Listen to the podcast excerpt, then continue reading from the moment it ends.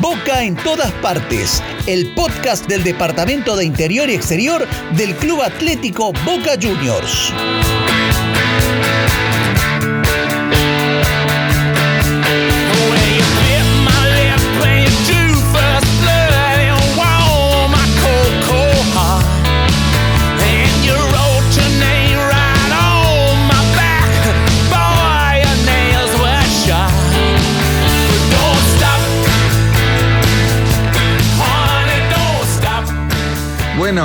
Llegó el día, llegó el día. Mi nombre es Ricky Cohen y estoy con mi amigo Matías Rodríguez Conde, presidente del Consulado de Texas. Espero haberlo presentado bien. Eh, y con una serie de invitados enormes. Esto es Boca en todas partes. De a poquito vamos a ir contando de qué se trata y más que contarlo, lo vamos a ir viviendo. Hoy, como primer podcast, tenemos un invitado con el que ya vamos a ir eh, charlando, que es con Ariel Martínez, que es el presidente del Consulado de Miami, y como dio una casualidad laboral por la cual yo también estoy en esta, en esta tierra, decidimos hacerlo hablando de la gente de, que está en Estados Unidos.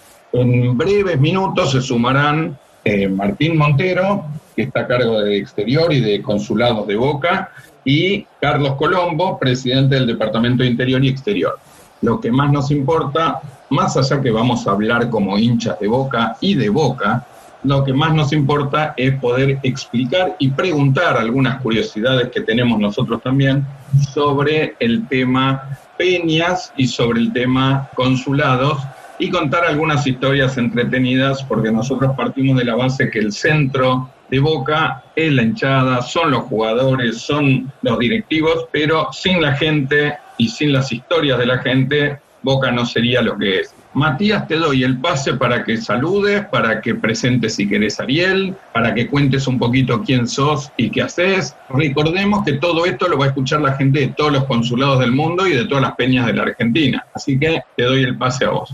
Muchas gracias, Ricky. Y todo esto que vamos a hablar tiene mucho que ver con desarraigo y cómo en mi caso, digamos, representando a muchos hinchas de Boca y socios que vivimos fuera del país, cómo es vivir Boca a la distancia, ¿no? Cuando uno estaba en Argentina, en mi caso en Buenos Aires, estaba metido dentro del club, en los partidos, yendo el día a día a la cancha, y de repente uno tiene que tener una realidad sin Boca, ¿no? Bueno, de eso vamos a hablar, cómo es vivir sin Boca cuando uno es fanático de Boca, pero en realidad vive con Boca, y no solamente cerca del club, sino desde adentro del club, con el puertas abiertas del que siempre hablamos.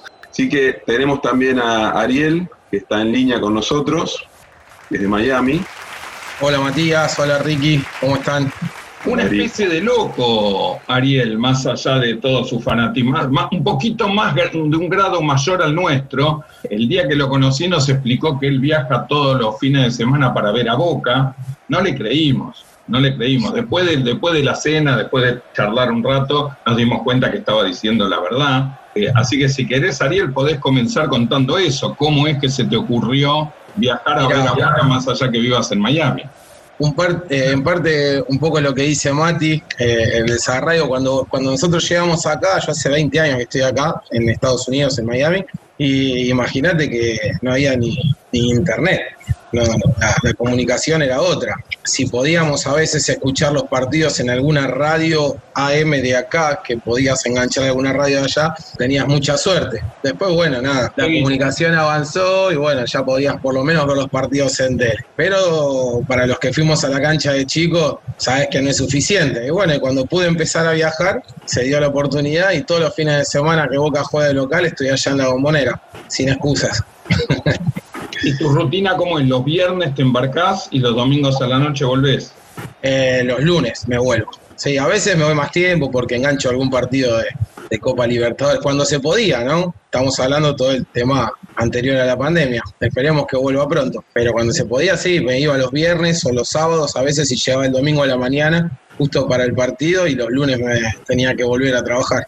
Quiero contar una cosa, ahora lo voy a presentar a Camilo Cohen, pero quiero decir algo, porque tal vez se me pasa, Y la idea del, programa, del podcast, de, todo lo que vayamos a hacer, tiene que ver con una especie de homenaje del cual los hinchas de boca que vamos a la cancha permanentemente y que vamos todos los domingos y que, bueno, en mi caso soy vitalicio, etcétera, yo creo que no tenemos ningún tipo de conciencia ni de idea del nivel de esfuerzo que significa vivir, sea en el interior o en el exterior, y seguir a boca. Nosotros pensamos, hasta en algunos momentos nos pasa que decimos, uy, qué fiaca, hay que salir, hace frío. Y en la época de visitantes es, uy, hay que ir hasta la cancha Argentinos Juniors, uy, hay que ir a Ferro. Y todo eso lo vivimos como si fuera un gran esfuerzo y de pronto descubrimos un mundo de gente que vive en Mar del Plata, en Comodoro Rivadavia, en donde sea, ahora nos va a contar un poco Y de pronto, más aún, descubrimos gente como Ariel o como Matías, que de pronto se tienen que levantar más temprano, que tienen que acostarse tarde, que viajan, ya tiene una, deuda con nosotros, que es al mes de septiembre venirse a la cancha. Si sale todo bien, ya está invitado al sector F junto con, con Ariel. Ariel hace seña que van a viajar juntos. Así que le presento a, Cami, a Camilo para que cuente algunas de las ideas que tenemos de desafíos para empezar a darle un poco de vida a todo esto y que no sea tan cómodo. Y nos metemos ya con Martín Montero y con Carlos Colombo a la espera de la otra entrevista en la cual nos juntaremos todos un poco. Hola chicos, bueno, hola a todos. Gracias por, por estar.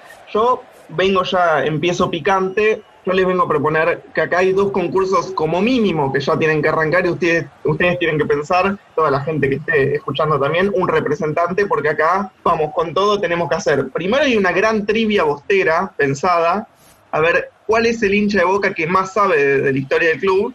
Así que tanto Texas, tanto Miami tienen que ya tener un representante, no sé si ustedes se sienten capacitados para ser ustedes, pero un representante a ver si avanza en el torneo, que va a ser un torneo que va a durar tres años y medio, me parece, más o menos por la cantidad de gente que hay. Y después, en la parte más millennial, yo les propongo que tiene que haber un torneo online de play, sea fútbol, sea básquet, si quieren hacerlo un poco más internacional, lo que quieran, pero también vayan buscando un representante porque esto va con todo. Y para poner en aprietos a nuestros invitados, les voy diciendo que tanto Carlos Colombo como Martín Montero deben tener algún premio pensado para los ganadores, ¿no? Vamos a proponerle esto a Carlos y a, Martín hacen señas, pero la ventaja es que están muteados por ahora, pero hacen señas. Pero positiva, las señas están a entender. Acá la idea es esto, todos somos de boca y todos queremos, pero es muy aburrido si todos nos vamos a llevar bien. Entonces lo que estuvimos pensando es armar dos tipos de batallas. Una que exterior batalle, o sea, todos los consulados tengan que en la trivia va a haber un ganador de consulados, que sea el tipo que más sabe de Boca. Obviamente invitamos al Departamento de Historia de Boca que nos ayude a hacer todas las preguntas y vamos a tener que lograr que el tipo del exterior de consulados elegir a uno que sea el que más sabe de Boca y ese tipo va a tener que confrontar contra el ganador de Peñas. Por supuesto que nosotros vamos a hinchar por Peñas, porque somos acá. Pero Matías, lo tengo a Matías, que va a hinchar por consulados y va, va a tratar de sobornar al jurado para conseguir preguntas, etc. Y después, esa es la trivia. Y el mismo esquema va para el lado de torneo FIFA, sea play, eh, digamos, de fútbol, que es lo que recomendamos, o NBA, como quieran, porque el básquet en Boca está en un nivel muy importante. Así que vayan buscándose representantes de cada uno de los países, de la cosa, porque no quisiera tener que terciar en ver si el argentino que está en las peñas es el que más sabe de Boca y el que mejor juega, o es del consulado. Eso va a quedar para el futuro. Me gustaría presentar a Carlos Colombo primero, Hola Carlos. Ahí estoy. Hola, buenas tardes, buenas noches. ¿Cómo están? Qué gusto verlos. Hola Ariel. Hola Matías, Ricardo, Martincito querido. ¿Cómo están?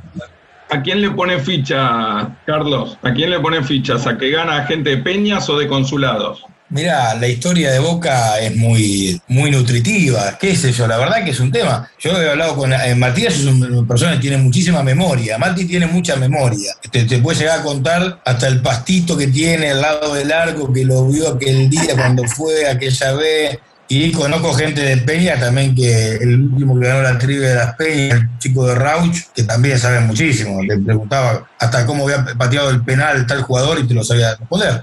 Va a ser bueno, va a ser lindo. Muy bien, muy bien. Matías se, está, se está perfilando como uno de los candidatos. Y Martín, si te desmuteas, me gustaría que te juegues por la otra disciplina. ¿Y a quién le pones ficha vos en el torneo de FIFA, de Play, que hagamos de entre peñas y después entre consulados y después la gran final?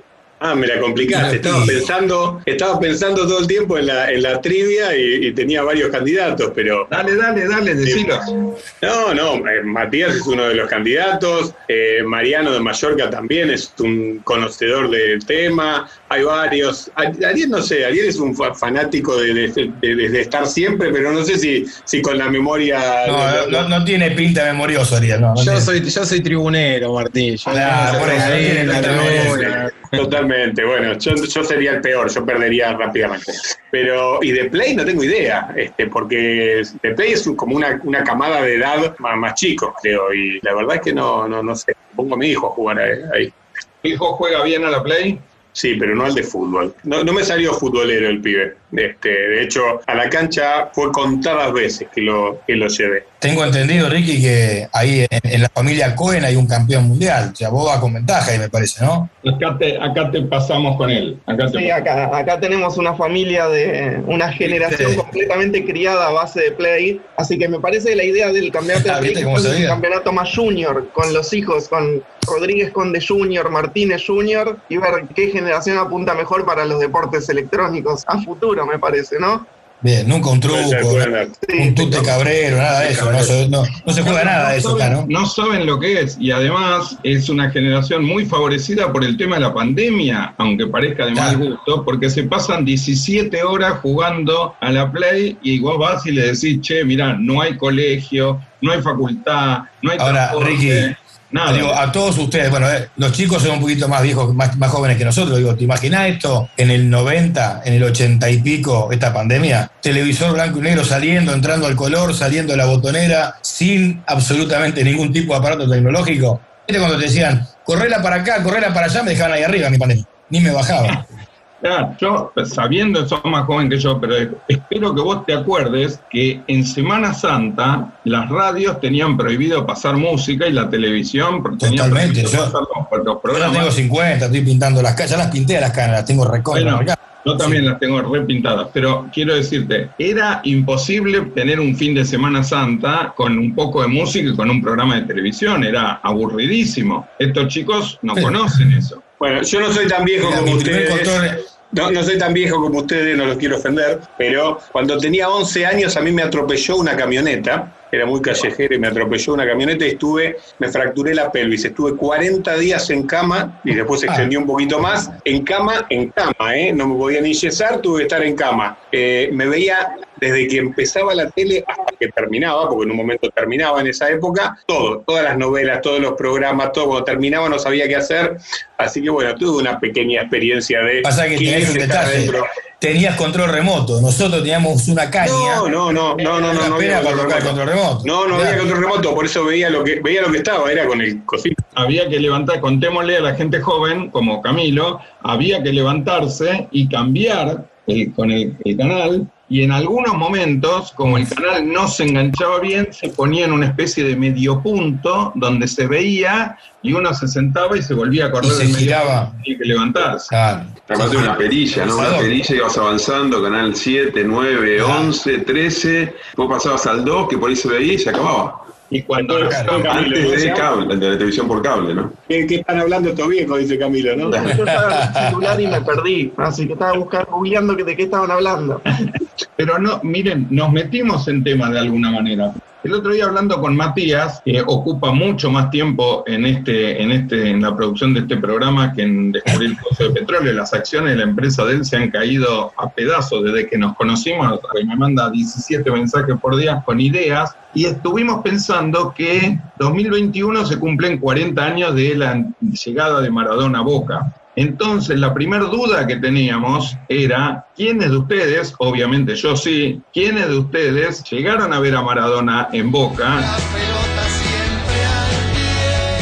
Y quiénes, yo sé de Martín que tiene una debilidad especial por Maradona, pero ¿quiénes de ustedes lo vieron a Maradona en Boca, quiénes no y cuándo se empezaron a enterar? ¿Qué es lo primero que recuerdan? Ricky, yo el partido con Talleres, el partido en febrero del 81, estaba en el campo de mis abuelos, en Bedia, muy cerca de Junín, para que se ubiquen, y estuve todo el día viendo cómo iban a hacer para que yo pudiera ver el partido, ¿no? Y ahí venía lo que comentamos recién sobre el televisor, obviamente no vi nada. Me decía, mira, iba Maradona y se veía una pantalla con interferencias, ni siquiera un fantasmita, nada tenía un papel celofán adelante, ¿eh? mi abuelo haciendo así, me decía, mira, iba Maradona, ponía Radio Colonia y escuchábamos. Con ese partido lo viví así y bueno, fue ahí el que ya me empezó a marcar y luego sí tuve oportunidad de verlo al Diego jugar ya en el 81, obviamente el 95 lo vi de punta a punta, 95, 96, 97, pero en el 81 tengo los mejores recuerdos de algunos partidos puntuales que estuve, tanto en la bombonera como uno de visitante en la cancha de arriba donde hace dos goles. Va, Diego, le pegó al arco Maradona, ¡Gol, gol!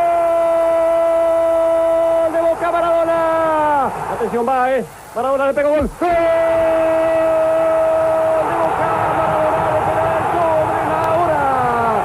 River Plate 2, Boca Juniors 2, Maradona. Pero tuve la suerte por lo de jugar al mejor Diego de todos. Ya vamos a profundizar porque yo quiero que públicamente quede expresado frente a dos altas autoridades del club que el cónsul de Boca en Texas fue un señor que tenía malas costumbres y se colaba en la cancha, se pasaba de sector y no solo hacía eso, sino que en algún momento tenía algún acuerdo espurio con algún policía que no podemos nombrarlo porque el señor debe estar fallecido, pero si no está fallecido lo pueden exonerar 40 años de distancia. Así ah, éramos amigos, Ricky, amigos, buenos amigos. Ariel, ¿vos te acordás de la llegada de Maradona a Boca? Bueno, los partidos que tuve la suerte de ir con Belgrano, ¿se acuerdan? En la bombonera, que le pega este, por arriba del arquero, no me acuerdo cuál era el arquero de Belgrano en ese momento. El pelotazo es para Diego, amagó salir la barra, aquí va Diego para meter el zurdazo, Diego por arriba, Diego, Diego, Diego, golazo, ¡gol! ¿Qué digo gol?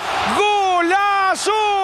golazo del Diego. Pero bueno, en esas épocas eran épocas de tribuna, épocas de, ir a, la, 12, a la segunda bandeja. Viste que los partidos veías la mitad, la otra mitad no, y después te enterabas en tu casa lo que había pasado. Sí, lo que había pasado. Tuve la suerte de estar en la despedida del Diego, que fue justo antes de venirme a vivir a Estados Unidos.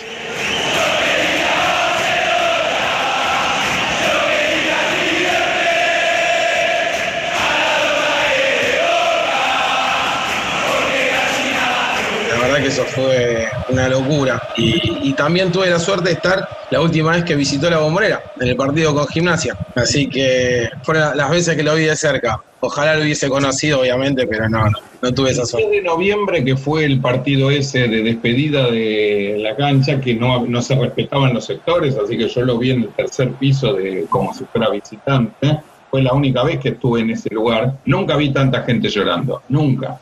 Cuando Maradona dice lo de, mira, lo cuenta y se me pone, digamos, la piel de pollo, pero en el momento de Maradona dice, yo me equivoqué y pagué, pero la pelota no se mancha. Yo me equivoqué y pagué, pero la pelota no, la pelota no se mancha. Nunca vi tanta gente llorando juntas. Lloramos, llorábamos y nos abrazábamos como si fuera un gol, una alegría, pero digamos una emoción. Creo que nadie transmitió esa, esa emoción. Carlos, ¿qué recuerdos tenés vos? Porque yo no te quiero denunciar, pero para mí la llegada al 81 la viste. No, eh, mira, yo vi dos partidos de, Diego en, Boca, jugando en Boca, pero el, recuerdo más grande que tuve, lo más cerca que tuve de Maradona, ¿se acuerdan cuando, cuando hicimos las antorchas? Que Jorge Amiar era presidente del Departamento de Interior, que hicimos el recorrido de las antorchas por todo el país que fue el centenario, la fiesta del centenario, que, Diego sale con la antorcha del túnel, ¿se acuerdan? Jorge me dice, dale vos la antorcha a Maradona, yo, yo tenía que ir hasta el vestuario, llevarle la antorcha para que él saliera del túnel y yo venía pensando, le pido la foto, le pido la foto, le pido la foto. No me salió una palabra. No pude emitir sonido, se la di, la agarró, me dijo, gracias, pibe, y se fue y me quedé mirándolo. Y nunca, fue lo más cerca que estuve de Dios y no le pude ni siquiera tocarlo. Me dio vergüenza, miedo, no sé, en ese momento me asustó, me apabullé, no, no sé. Pero la realidad es que pensé todo el camino en pedir la foto y hasta el día de hoy, obviamente, este, me quedé con la ganas de tenerla. No, no me salió la palabra, la verdad que increíble, increíble lo que generaba, por lo menos en mí, estar al lado de semejante persona. ¿no? La verdad que ¿Qué partido recordás de, de Maradona, Carlos? Mira, me acuerdo de un partido por radio que lloré cuando erró un penal, creo que era con San Central, ¿no? O con Claro, yo, yo me fui Antes en última fecha, en el travesaño. Claro, me acuerdo patente ese día porque le pegué una patada al calefactor a Lecave que obviamente después tuve las consecuencias, ¿no? En esa época la chancleta volaba y tenían puntería, no, no, no, era, era un cocorro, chancletazo y cinto. Este, sí, me acuerdo, me acuerdo tanto, cómo lo sufrí ese partido. La verdad que realmente, me- pero te juro que me- al día de hoy me acuerdo del el relato, mira, si no, si no era de, de Caldiero, era lo que relataba en esa época. Claro, era, era Caldiero y Maradona estábamos perdiendo 1 a 0 con gol de Jorge García de Rosario Central, que después jugó en River y también nos hizo un gol. Los rosarinos nos pegaron, pero de una manera increíble. Lo gracioso es que era que no nos pegaban por hinchas de boca, nos pegaban por porteños. Así que a las peñas de Rosario tenemos que pedirles que, que nos traten mejor cuando Que se reivindique todo eso. que se reivindique, pues nos pegaban mucho. Este, y el momento del penal, lo increíble, vos te vas a acordar, Carlos, y ustedes también, que al partido siguiente, que fue el partido definitivo con Racing, eh, nos dan un penal y Maradona fue a patearlo y lo pateó como si nunca hubiera errado nada, lo pateó con una tranquilidad, no sé si tranquilidad, pero una calidad increíble, te ves Sí, acordar. sí, Sí, señor. Vivalda le cometió la falta. Penal. A la indicación, Maradona, atención. Le pegó Maradona, gol. ¡Gol!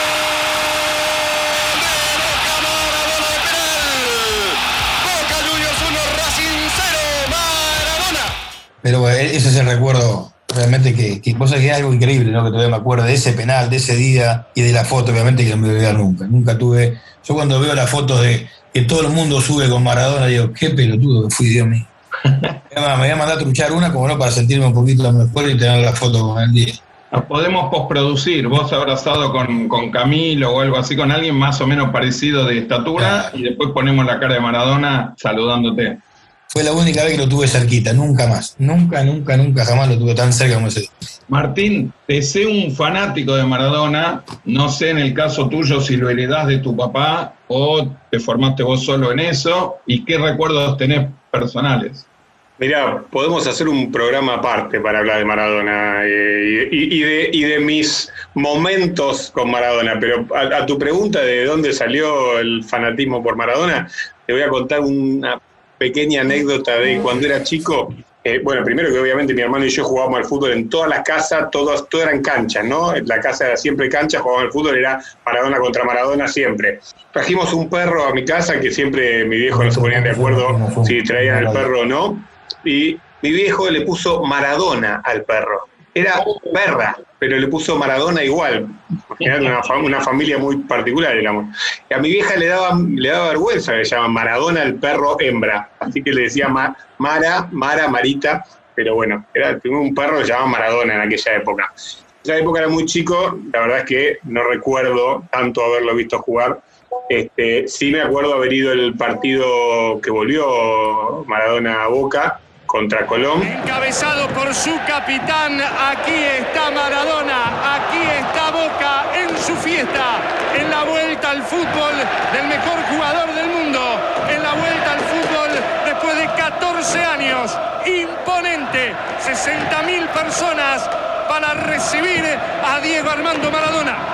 Y me acuerdo que había invitado un pibe a la cancha, un amigo, y el pibe estaba tan agradecido que lo invité a la cancha que trabajaba en una imprenta y me regaló un cuadro de una foto de Maradona cuerpeando con Saralegui, que no sé ni dónde está, me muero por encontrar ese cuadro ahora, este, pero me regaló un cuadro enorme así. Pero bueno, no, mil, mil. Yo ya la conté alguna vez que vi un Boca River con Maradona acá atrás mío en la platea, gritando un gol, ganando 1 a 0. Villarreal, la barrera.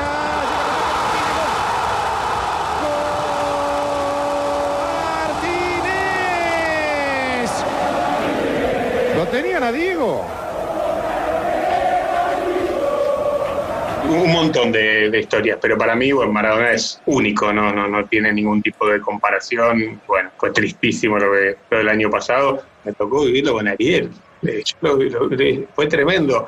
Eh, eh, Ariel venía, me pasaba a buscar para ir a la bombonera a retirar los carnets y a encontrarnos. Y yo estaba en una reunión de trabajo y me entero que se murió Maradona, me apagué, apagué, me fui a la reunión de trabajo y fuimos los tres llorando. Estábamos Ariel, Walter, Walter, Walter y, yo digo, manejando los tres llorando en el auto. Eh, bueno, mira, cómo el, momento que, compartimos, Ariel. después nos encontramos con Carlos y con Matías. Le pregunto a Camilo, que es la generación más joven, qué, recuerdo tiene o qué, en, qué, en qué momento él empieza a sentir la presencia de Maradona. Yo tuve un poquito más, más de suerte y tuve posibilidad de conocerlo a él y quiero decir que el Maradona muy joven y el Maradona muy gordo antes que se operara, pero que ya estaba un poco fuera del, tema de la droga y él contaba los días y contaba cuánto tiempo había pasado, qué sé yo, era un tipo increíblemente entrañable, pero entrañable. yo tuve mucha suerte, tuve compartí una, una, casi una semana. Era un tipo entrañable, querible, no había perdido nada de su esencia. Después salía al, exterior, salía a la, calle y empezaba a hablar a los periodistas, etc. Y bueno, ahí se complicaba mucho el tema y se transformaba en un personaje un poco más antipático porque si no era imposible vivir. Pero el que pudo conocer un poquito de la intimidad de Maradona en sus buenos momentos, yo hablo de lo que conocí, era un tipo absolutamente querible y era, era diferente, era diferente personalmente también. Pero le doy el pase a Camilo para que cuente cuál fue su experiencia con Maradona. Estamos a 40 años del debut de Maradona en Boca. A mí me parece que toda persona de, de mi generación o de 25 años para abajo, con el Diego lo que sintió fue, fue una sensación muy rara, que es no haberlo visto jugar nunca, por desgracia, eh, o de muy chiquito, pero conocer la figura de Maradona como un dios, como una persona amada por todos, sobre todo por Boca, y sentir que, es, que era nuestro. Y yo el primer recuerdo que, tengo es, muy de chico, en la despedida de él, estar viéndolo y no entender qué es lo que pasaba y por qué una persona estaba hablando con, un, con el micrófono, que, tenía un partido que no era así competitivo, provocaba semejante reacción de toda la gente, como dijo Ricky recién, todos llorando y muy emocionados. Yo la verdad que no puedo no sé con qué pagarle, de verdad. Eh, yo traté de ser feliz cuando el fútbol y hacerlo feliz a todos ustedes. Eh, creo que lo logré y, la verdad que hoy no me lo esperaba, porque esto es, demasiado, demasiado para una persona, demasiado para un, para un jugador de fútbol. Le, le agradezco con mi corazón. Y fue la primera muestra de lo que puede ser un futbolista en, la vida de alguien y lo que fue Maradona, que no se compara con nadie, con nadie en toda la historia, y la importancia que tuvo para cualquiera de todos ustedes que pudieron verlo en la cancha, pudieron acercarse como quizás pudo Carlos, se, se paralizó. La figura de Maradona me parece que es algo que la gente que no lo vio jugar igualmente la logró entender gracias a todos los que sí pudieron verlo. Maradona vino al programa Hablemos de Fútbol y por supuesto estaba todo el mundo que quería entrar y el estudio era muy chiquito. Y cuando estaba cerrando yo la puerta del estudio lo veo a Camilo que estaba afuera y me, hace seña como diciendo, no, dejá yo no, porque él no quería entrar por portación de apellido. Y lo metí de prepo y le dije, vos te sentás acá al lado y te sacás una foto con Maradona porque no sabes lo que te estás perdiendo. No, el placer es mío y hablar de fútbol siempre me van a tener porque Estoy podrido de ver intruso. Ahora que Carlos contaba eso, supongo que, Carlos le puede contar a, Camilo lo que es tener una foto al lado de, Maradona, que para él era como, bueno, no, no quiero molestar, pero bueno, hay que molestar a quien sea con tal de tener la foto.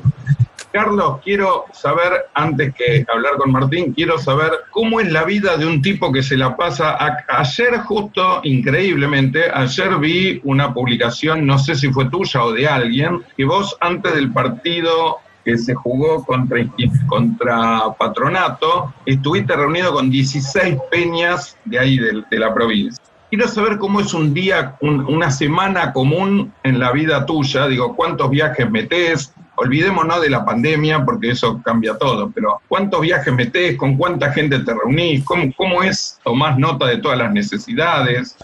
La verdad, una reunión hermosa con, con toda la peña, con los presidentes, con algunos integrantes de las comisiones para, para escucharlos y para, para aprender también de ellos. Y lo que decías hoy, muy ahí cuando arrancamos, ¿no? la distancia que se hace para ir a la cancha, lo que siente el socio del interior, uno uno lo vive en estos viajes y se da cuenta realmente del esfuerzo que hacen los, los socios, los hinchas de Boca para ir a la bombonera. No a ser 500 kilómetros, son 5, 5, 5, casi 6 horas de viaje, a veces con un resultado no del mejor, volver a la madrugada de viaje. La verdad que uno ahí reconoce y entiende el esfuerzo, me imagino lo que, lo que se siente allá afuera, ¿no? A, lo Matías, a lo, como, como Ariel, a la distancia, ese sentimiento. Pero un día, una semana normal, hay que preguntárselo a mi señora, Ricky. Este, con mis dos trabajos y, y con Boca, bueno, nada, es el, momento de noche donde, donde me ven, pero bueno, es lo lindo que tiene Boca, ¿no? Estar lejos de casa a veces, no es tan lindo tampoco. Pero no, bueno, en realidad que lo que hace, lo que hacemos es prácticamente ahora con la pandemia, cuando decía regular o ver a qué lugar nos permiten, pero por lo general es salir los miércoles a, las, peñas que están cerca, que nos permiten 200, 300 kilómetros ir y volver, y el fin de semana armar una agenda un poco más de, salir a cuatro o cinco peñas, como hemos ido a, a, San Francisco, a Mortero, a, este, a Río Segundo, tres, cuatro peñas en el, mismo fin de semana, como para tratar de estar en todos lados. La verdad que, los socios, los, hinchas quieren que uno esté en su, casa, que lo visite. Queremos también nosotros estar cerca de, la gente, conocer la peña, conocer a los socios, las inquietudes. Siempre dijimos que, y siempre lo digo esto, Ricky, federalizar, el, ser un club federal se construye, se construye estando cerca del socio. No hay otra manera de hacerlo y eso obviamente implica tiempo, implica viajes y mucho Zoom. Obviamente me encantaría ir a visitarlo a, a Mati, a Ariel, bueno, cuando está la oportunidad de algún viaje al exterior que, se, pueda, se pueda ir con el plantel, uno trata de ir, como fuimos a Bolivia, esta situación no nos permite estar cerca del socio. Martín, está Matías, está Ariel, y ellos lo saben, pero me parece que estaría bueno que la gente, y sobre todo la gente que nos va a escuchar, entienda y conozca cómo fue que surgió la idea del consulado y cómo fue evolucionando. Hace poco tuvimos algún trabajo en conjunto sobre el tema de el año que, que se cumplió, el nacimiento de la idea del consulado. Así que los dejo a ustedes, a Martín, a Mati y Ariel, hablando un poco del tema consulados y todo lo que quieran ir contando de la evolución y Mati y Ariel lo que quieran ir preguntando a Martín. No vale manguearlo, ya dijimos que no vale manguearlo. Bueno, ¿cómo surgió? Lo, conté muchas veces, ¿no? Este, era una idea que, tenía muchos años y que cuando, cuando finalmente fuimos gestión, este, se presentó y, Jorge Amora Meal enseguida le gustó, le encantó la idea y, nos dijo, lo llamó a Carlos y júntense con Carlos Colombo, que es el presidente del departamento, y ahí arrancamos. Y la verdad es que no paramos, o sea, desde el primer momento que arrancamos no paramos Tuvimos un contacto, ahora que lo estoy, mirando a, Ariel acá, eh, muy pronto con Ariel, que también nos, nos dio una mano eh, en un principio y, bueno, no había mucho, mucha información de lo anterior, así que una construcción casi desde cero. La verdad es que hace muy poco, muy poquito cumplimos un año desde que lanzamos el proyecto, se vivió el proyecto 100% desde el principio hasta hoy en plena pandemia y con toda esa adversidad le pusimos todo y fuimos para adelante y crecimos muchísimo en todos lados. La verdad es que estamos súper contentos con, los resultados y también sabemos que esto quiere decir que cuando la pandemia nos deje, nos devuelva un poco la vida y, las costumbres futboleras que, siempre tuvimos, este, esto no tiene techo, va, a tener un crecimiento potencial muy importante. Así que esperamos que, que nos deje la pandemia en algún momento y con referentes como, como Matt y como Ariel, que son motores que tenemos en un montón de ciudades del mundo y, hacen que esto no pare de crecer y, bueno, se hace mucho más fácil así también. Y Ariel y, y Mati, ¿ustedes cómo fue el primer acercamiento que tuvieron a, todo esto? Formar parte así desde adentro del club, ¿cómo, cómo lo sintieron? ¿Cómo llegaron a eso? Bueno, primero comenzó Ariel, así que Ari, si querés arrancar vos.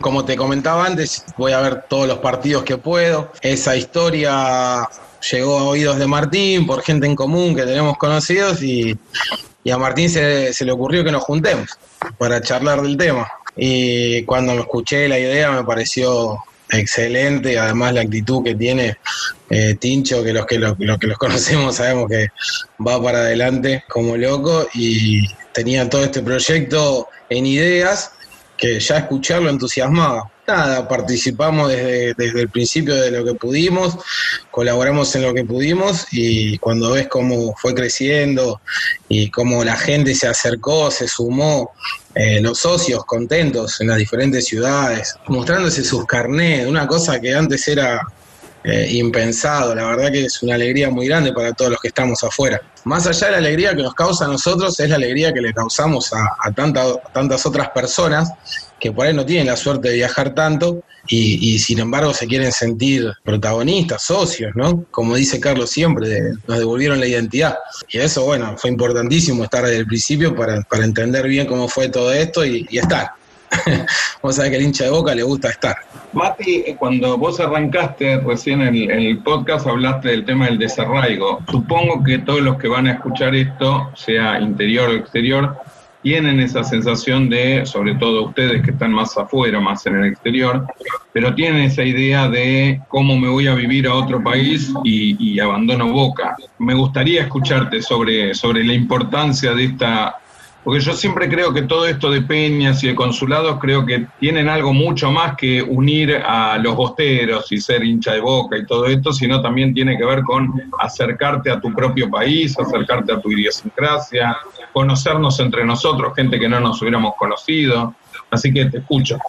Sí, mira, Ricky, en mi caso, bueno, y primero una, una de las percepciones que hay en los pensamientos es, si se fue de Argentina y se fue a vivir afuera es porque no están de boca. Yo pensaba eso. Yo veía gente que vivía afuera y digo, si este se fue a vivir fuera del país, en la balanza puso un montón de cosas, pero tan de boca no es. Yo estuve di, primero 10 años en Brasil, pero eso era estar muy cerca porque me tomaba un vuelo y era a la vuelta de la esquina realmente los últimos siete años en Argentina y regolpe fuera de agenda, la empresa me pide trasladar, que me trasladase a Estados Unidos, ¿no? Y eso fue un masazo, porque yo, la verdad que no estaba en mis planes, y no estaba en mis planes, inclusive por Boca. No, esto no es simplemente porque estamos en un podcast de Boca y lo digo de esa manera, lo cuento realmente como lo sentí. Yo me fui dos días antes de viajar a Estados Unidos, que estaba esperando la visa, si llegaba no llegaba, un día a la noche, entre armar valijas y valijas y ver que me llevaba y cerrar el departamento y más o menos eh, ya había salido la mudanza internacional, estamos durmiendo en colchones, qué sé yo. Y me fui a la bombonera porque necesitaba despedirme de la bombonera y no, no me podía ir a la bombonera, no me podía ir, casi me tuvieron que echar. Tengo una foto que me saqué ahí, más, saqué de último minuto y es la última que estuve. Y entonces, vos cuando te vas afuera, en verdad, seguís siendo hincha boca como siempre lo fuiste,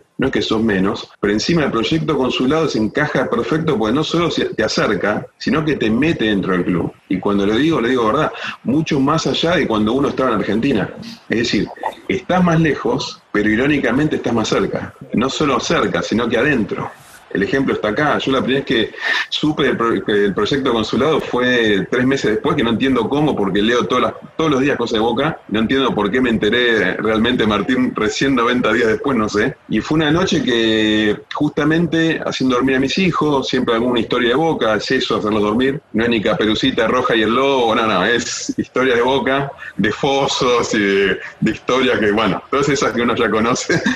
Pero el más chiquito, Pedro, que tiene seis años, me pregunta, me dice, papi, cuando vayamos a la bombonera, ¿me vas a llevar a, perdón, Argentina, ¿me vas a llevar a, la bombonera? Sí, sí, claro, pero no a recorrerla como hacemos siempre, a ver un partido. ¿Y ahora cómo hago? Justo leo ese mismo día, esa misma noche, dos horas después, una de la mañana, no te hablé, me aparece mencionado Martín, Carlos y otras personas del club, y ahí me entero de la categoría socio internacional y que uno de los beneficios justamente del socio internacional era poder ir a la bombonera. Digo, ya está, estaba esperando que se hicieran 7 de la mañana al día siguiente para llamar a Argentina, para empezar el proyecto. Ahí, bueno, hablando con uno, con otro, terminé la, el WhatsApp de Carlos, hablamos y lo perseguí a Carlos y lo perseguí. Claro, la agenda de él, imagínate, yo no sé ni con quién estaba hablando, ¿no? Por esas cosas, bueno, llegué a Carlos y bueno, hablamos y dijo, ya está, empezamos ahora, hablar con Martín, hablar con Martín y esperando que me llamara vos, Martín, hasta que un día vi que decía Martín Montero, vos, ya está, salté, dejé los pozos de petróleo, Ricky, atendí, era como si te llamase Riquelme, y se lo dije así a Martín ese día. Y bueno, ahí empezamos. jugar. Carlos me pidió una foto con vos ahora. Carlos pidió, no, no tiene la de Maradona, pidió una foto con Martín Montero. Para que Martín, fíjate que lo dice el secretario, es igual a Davo, mirá. Igual, igual al técnico, al ex técnico de San Lorenzo, igual. que no termine igual, Carlos. Me lo no, no, olvidate. Es increíble porque me parece que todo lo que tenemos en común es que alguien o ha suspendido algún evento muy importante o ha faltado o ha llevado una radio. En mi caso yo me demoré la luna de miel con la mamá de, Camilo, me casé un sábado y el domingo ustedes deben estar esperando que yo diga que Boca jugaba un partido con River. No, Boca jugaba con Quilmes, con Quilmes pero en lo más mínimo pensaba no ir a la cancha, por lo tanto nos casamos el sábado, nos dormimos hasta las 7 de la mañana por las fiestas, qué sé yo. Jugaba Gaby Sabatini, me acuerdo, Roland Garros, y cuando terminó el partido, a la cancha, y cuando volvimos el lunes nos fuimos de luna de miel. Y esa luna de miel, como fue el año 92, la luna, la luna de miel, Boca andaba muy bien, y jugaba un partido muy importante, por lo tanto yo me senté con Flavia y le expliqué claramente que teníamos que volvernos dos días antes y nos volvimos dos días antes. O sea, ¿quién no ha hecho alguna de estas cosas por Boca? Y me imagino que viviendo afuera debe ser como mucho más, más necesario vivir haciendo cosas cercanas a Boca. Si Ariel tiene ganas de contarnos algo y si no, sumamos al grupo a, a Quique Rabina, que yo digo humildemente, si hay una imagen con la que los hinchas de Boca no tenemos ningún margen de discusión, digo, me parece que Román ya está fuera de toda discusión. Yo cuando hablo de Boca saco a Román porque me parece que Román, si caemos en el tema Román, no tenemos nada de qué hablar. Estamos todos en lo mismo. Ahora, me parece que después, y ahí le voy a poner una puntita para discutir ahí aquí, que entre Junta y Rabina no hay nada que pueda representar mejor el mundo Boca, la historia Boca, la, idiosincrasia Boca. Así que, Quique, primero te doy la bienvenida, te agradezco mucho, creo que vos y yo nos conocimos varias veces de, del Hablemos de Fútbol, etcétera, siempre fuiste un gran invitado y muy generoso, pero digo, ¿tenés conciencia vos que vos sos la cara de Boca en el mundo entero? Digamos, si tuviéramos que votar, estaríamos votando con vos y creo que Blas estaría peleando el puesto con vos, pero ¿qué opinás? Hola, ¿cómo le va? Buenas noches para todos. que también va Mario Alberto a buscar el cabezazo. Sí, lo veo. Son, son formas de, de, sentir el fútbol, ¿no? Uno, uno le ponía toda la, la pasión, todo el, el, amor a lo que hacía y, y realmente el hincha de Boca lo, lo, supo valorar siempre, históricamente o así, ¿no? Así que uno lo hacía con naturalmente, porque le salía y porque lo sentía de esa manera, ¿viste? No, no era nada, nada programado ni, ni nada que se hiciera eh, a la fuerza. Así que eh, gracias a Dios eso el hincha de Boca siempre lo, lo, valora y uno es lo que le quiere transmitir a los chicos de, que juegan hoy en día, ¿no? con esta camiseta que, es un sentimiento muy grande el que tiene el hincha y que lo va, lo va a reconocer siempre si uno se entrega por esos colores, ¿no? Martín, eh, ¿les queda a ustedes la figura de Quique como para Carlos, Matías, lo que quieran charlar con, con Quique o expresar? Yo tengo una sorpresa para darle a él, pero va a ser después que charlemos un ratito. No, yo más que, que, que preguntarle cosas aquí, no saludarlo este, una persona obviamente que, empecé a conocer este año, a Dios gracias, que es una de las cosas lindas que permite Boca, ¿no? Conocer a estos monstruos que uno eran nuestros ídolos, siguen siéndolo, por supuesto, pero ahora uno por lo menos los puede tocar, decir, mira, yo te estoy tocando. gracias aquí, que gracias de corazón, porque la verdad es una persona maravillosa que, este mundo Boca me permitió conocer ahora y bueno, esto seguramente el tiempo nos hará cada vez más cercanos, si Dios quiere, y cuando arranquen los viajes, si lo permite la pandemia, seguramente vamos a tener un montón de anécdotas para, para ir charlando y para conocer más de, él, ¿no? Por supuesto. Martín. Sí, por mi parte también agradecerle. La verdad es que Quique siempre, eh, siempre está disponible, siempre se mostró dispuesto a darnos una mano en todo. Y la verdad es que como jugador eh, me encantaría eh, que se pueda trasladar esa, esa garra, ese sentimiento que le ponía eh, Quique con la camiseta de Boca, bueno, que se pueda trasladar al fútbol de hoy. Yo no, no, no, quiero puntualizar en nadie, me parece que el fútbol de hoy no tiene esa sangre, esa garra, esa, esa entrega que tenía, que tenía Quique, lo necesitamos, lo extrañamos. Quisiera que Ariel nos cuente, porque la presencia de Quique, más allá de su generosidad, tiene que ver con, con la con el favor que nos hizo Ariel, que nos cuente un par de cositas que tienen que ver con su auto, que me parece que es un dato que no, no deberíamos dejar de nombrar, y cómo lo conoció a Quique y bueno, cuál es la relación actual. Eh, de auto tengo dos, te las voy a hacer muy cortitas. Una fue en la Copa Libertadores con Independiente del Valle, que quedó fuera arriba, después quedamos fuera nosotros, que no tenía plata para ir a ver la Copa y venía manejando con mi señora al lado y le decía, ¿cómo hago para ir? ¿Cómo hago para ir? Estaba desesperado, no tenía en ese momento solvencia para pagar los viajes, nada y al día siguiente vendí el auto y me fui a ver la Copa Libertadores. Esa fue una. sí, sí, cada vez que la recuerdan acá en casa me quieren matar, pero bueno. Este hombre es un prócer. Y después la otra fue que tenemos acá un, Hammer, ese auto grandote conocido en todos lados y lo, lo ploteamos de boca, ¿no? Lo, hicimos a, a, lo boca, a lo nuestro. Y le mandé esa imagen, se la mandé a Kike y a dos personas más a la semana me estaban llamando de Italia, de Francia, de, Colombia, para hacer este, entrevistas con el auto, ni siquiera con nosotros.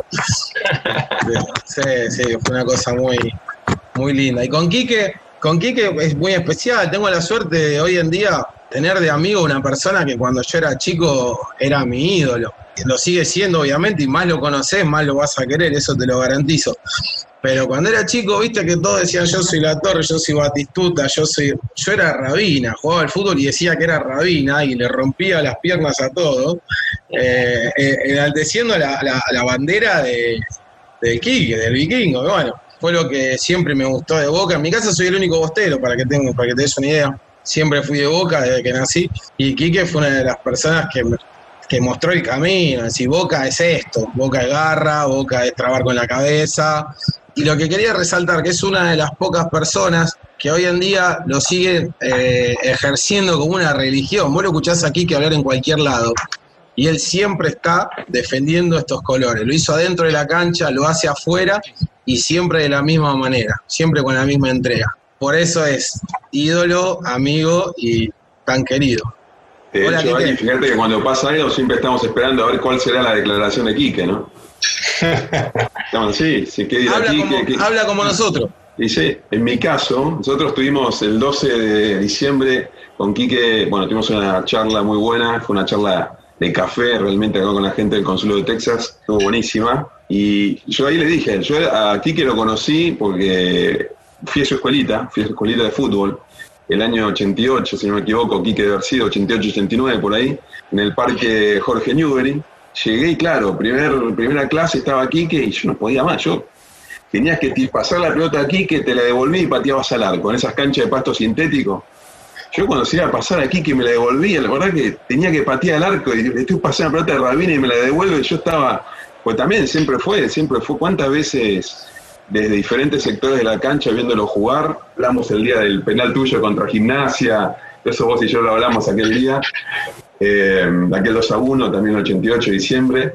Pero para mí, bueno, es la, es la misma sensación. Eh, esa vez fue la vez que lo conocí y bueno, espero verlo nuevamente en persona cuando pueda viajar a Argentina luego de todo esto, ¿no? Así que eso es Ricky, mi historia y cómo conocí a Quique, aunque él no lo supiese, ¿no?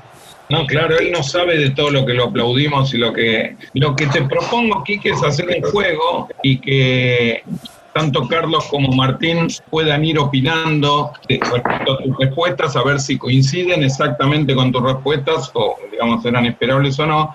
Acá armamos con Matías y con, con Ariel y Camilo una serie de preguntas, como una especie de ping-pong, para saber cuáles son tus recuerdos, a ver si coinciden con los nuestros. Porque yo, por ejemplo, si tuviera que pensar en el gol que más me acuerdo de vos, Obviamente me acuerdo del de Mar del Plata en el último minuto contra River. Atención, llega para Torres, Torres, Torres. Torres que le pega, pegó el palo, rebote, gol. Gol de Boca. De cabeza Carabina asegurando Boca 3, River 3. En tiempo adicionado, Carabina. Lo que yo grité ese gol, porque la gente tal vez hoy, como decía Martín, tal vez la gente, ese tipo de fútbol hoy lo tiene muy metido en lo internacional o lo tiene con menos sangre, pero los partidos de verano eran a muerte. Y Boca, si no me acuerdo mal, perdíamos 3 a 1, ponemos 3 a 2, Y el último gol tuyo, yo te lo cuento y se me está poniendo de vuelta, me estoy emocionando de vuelta. El gol ese y la manera en que lo gritaste, no hay ninguna duda que ese tipo es como yo. No hay ninguna duda. No, es un poco mejor porque juega mejor al fútbol, obviamente, pero la manera en que lo grita ese tipo me hace sentir orgulloso. Ese fue el gol que más gritaste, es el que más recordás. Tal vez yo estoy acordándome de ese y vos me decís, no, el que más, me, que más grité fue otro. Sí, sabés que, tuve la suerte, y no sé, debe tener que ver, viste, con, debe tener que ver con todo, ¿no? Los, pocos goles que hice, creo que hice siete eh, u ocho, fueron todos muy emotivos, viste, fueron todos que, definían cosas en los últimos minutos, en, eh, goles que, eran eh, increíbles, viste, que, desbordaban de, esa emoción, ¿no? Ese que, que hablamos era en tiempo de descuento, nos estaban pegando un baile importante, 3 a 1, cerraron un par de goles, viene el 3 a 2 de Pipa y, el 3 a 3 a los 92, 93 minutos, en un lugar de la cancha donde yo no tenía que estar, ¿viste? Yo estaba delante de Comita, que era el, el izquierdo, y yo era el marcador de punta, así que esas cosas, esas premoniciones, ¿viste? Después el de Newells, el, 1 a 0 en cancha de Boca que nos aseguraba el primer puesto. Ese penal contra gimnasia nos aseguraba la clasificación a Copa Libertadores del año siguiente. El ya colocado, va Carabina, va. Se está jugando la chance casi sobre el final del partido. Va Carabina. Carabina que le pega el gol.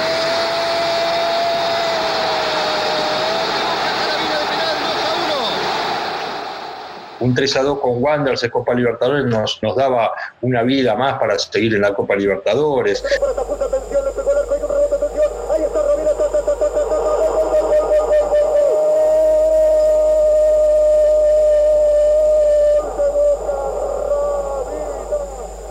Todos, todos goles muy, muy emotivos, ¿no? que, que fueron para, para, ganar un partido y para seguir eh, en, carrera, ¿viste? Así que eso, esa, esa es la, la, sensación que a mí me daba y, por supuesto, ¿cómo lo vas a gritar? Y ese contra River creo que me mandé un pique de 60, 70 metros después de hacerlo, iba a 93 minutos del partido, ¿viste? Así que... Comiste tres minutos de descuento, con el festejo claro, minutos de descuento. Claro, ¿viste? Y bueno, salí picando de un partido que era con cancha barrosa, pero el sentimiento de, una cancha llena y de la emoción ¿no? que, significaba cambiar un resultado que, que, venía mal y había era el inicio de una, de una, etapa con el flaco Menotti eh, y bueno, ganar esa Copa de Oro, aunque haya sido un amistoso, pero bueno, River era el campeón del mundo, ¿no? Así que eh, nos jugábamos cosas importantes y, que después empezamos a revertir la historia eh, en cuanto a resultados, ¿no? Contra nuestros primitos. Así que eh, eso fue uno de los puntapiés iniciales. El mito de la frase de Menotti, yo lo veo a usted como un señor que se viste bien, que combina bien los colores y sé yo, ¿es cierto? Sí, sí, sí, me dice, yo lo veo a usted muy bien, muy elegante, tiene muy buen gusto, ¿eh? ¿por qué no juega de la misma manera? ¿Tuviste una buena, una buena relación con Menotti? Sí, por supuesto. El Flaco es un libro abierto, ¿no? Es un encantador, un tipo que, te seduce, un seductor nato y, imagínate, campeón del mundo. Eh, nosotros, eh, tenerlo a él era tocar el cielo con las manos, así que estábamos ávidos de todos sus conocimientos y, bueno, nos dio muchísima confianza y seguridad y eso nos sirvió para el futuro, ¿no? Ese Boca, yo creo que fue uno de los mejores Bocas de la historia, por distintos motivos que, no valen la pena hoy tratar, no salió campeón, pero me acuerdo que sale campeón central y Boca le gana un partido 4 a 1 en la cancha de Boca dándole un baile increíble y por lejos fue el mejor, fue uno de los mejores equipos. Martín, ¿cuál es el gol que te acordás de, del ruso que sea el que, el que más te, es el gol de el gol a River, el 3 a 3 con el que ganábamos la Copa de Oro de Mar del Plata. Yo estaba en la cancha, fui a la cancha con mi viejo, estaba en la popular, toda la cancha, fue un gol increíble. Aparte con todo, ese, ese gol era el gol de huevo, ¿viste? El gol de ir a buscar a dar todo, de la forma de gritarlo, todo. Pero me lo, lo tengo muy presente ese partido por haber estado ahí, yo era chico, por haber estado ahí en la popular con, mi viejo sufriendo. Eh, nada, un Boca River siempre, siempre fue un Boca River, no había amistoso que valga. Ahí era, era todo nada y, lo, tengo entre, entre mis recuerdos de los goles importantes de Boca. Carlos. Y bueno, el gol recordado. Muchos goles hiciste, Kiki. ¿Cuántos goles hiciste en Boca en total? No, 7 o 8, Carlito. No, no muchos, pero como te decía, muy emotivos, ¿viste? Que definían algo. Me acuerdo de esa pelota que había pegado en el travesaño, ¿no? Lo había atajado, claro, en el travesaño. El Tuta Torres se manda una jugada bárbara por derecha, le mete un champlazo al segundo palo, pega entre el travesaño y el palo, casi en el ángulo, y yo vengo como me tiro de palomita, ¿no? Adelante de comitas aparecí, como que, la vi, ¿viste? Como que la soñé esa jugada, y, bueno, tuve la suerte de convertirlo, ¿no? Y ganar esa Copa de Oro. ¿Vos, Matías, no estabas allá a la cancha? No, ese día, ese día estaba en Uruguay y lo estaba escuchando por el M. Todos se acuerdan. Sí, sí, lo estaba escuchando, estaba, en, me acuerdo en mi cuarto, me iba a dormir ya como boca perdida y no estaba, pero mal, mal, me sentía mal. Fui a dormir y escuché, bueno, vino el segundo gol y el tercero se escuchaba todo con interferencia aquí, que bueno, así lo escuché, una radio M, porque en ese momento no se veía, cuando estabas en Uruguay no se veían los partidos. Y hasta el día de hoy que lo estamos gritando. El tiro del Tuta Torres viene de derecha, es zurda, creo, pega en travesaño y te cae en la cabeza. Tremendo, inolvidable. En mi caso, eh, yo Ricky, respondiendo a tu pregunta, tengo el recuerdo de un gol a News de cabeza con el centro que viene desde el corner, ya del lado de los palcos, casa amarilla. Salde, pero tremendo el cabezazo ese. Acá la agarro Quique, pum, golazo. El centro que viene de Soñora, Romina cabeció,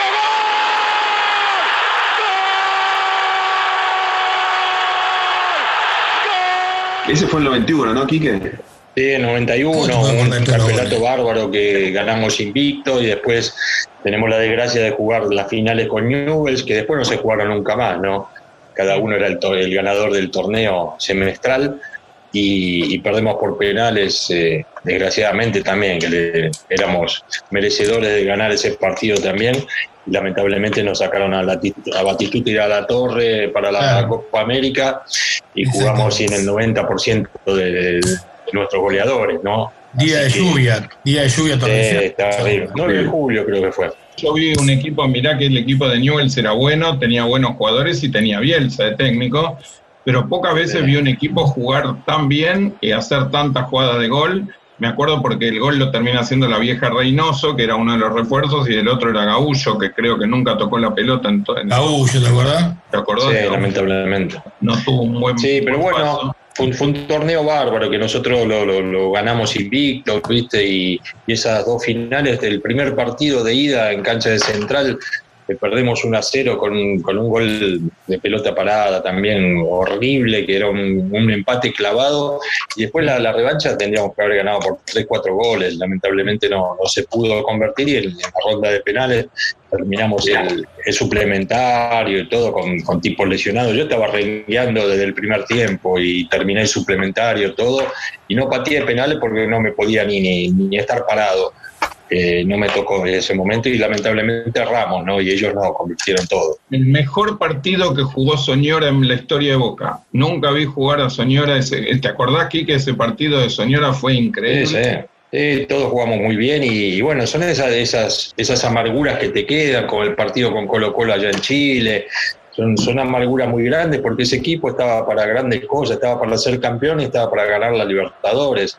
Y en Colo Colo nos hicieron una trastada eh, increíble, ¿no? Que después de ese partido nadie pudo entrar a la cancha como las 200 personas que había ahí alrededor para armar el quilombo que se armó, ¿no? Así que lamentablemente las pagamos todas nosotros. Fuimos carne de cañón en un montón de cosas que después se modificaron. Después eh, nunca más hubo una final de, campeonato. Siempre cada uno fue campeón eh, cada semestre. Después de la Copa Libertadores nunca más pudieron entrar tantas personas adentro de, del estadio sin estar autorizadas ni, ni, dejaban, ¿no? Eh, había 200 personas alrededor de la cancha ese, día, esa noche en, en, Chile. Lo de Chile. Eh, sí, fue una cosa terrible la que vivimos ahí, estamos vivos de milagro.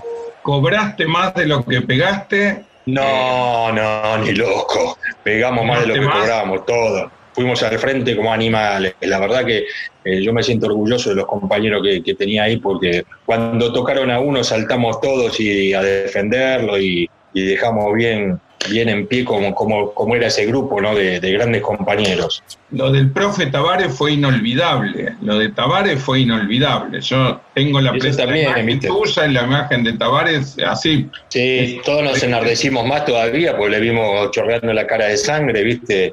Que, que, los fotógrafos que eran pseudo fotógrafos que no tenían ni rollo en las cámaras revolvían las cámaras y en una lo, cortaron todo y le, empezó a sangrar por la cara. Imagínate la, situación, ¿no? Así que no, no, repartimos hasta los carabineros, era una cosa increíble, ¿no?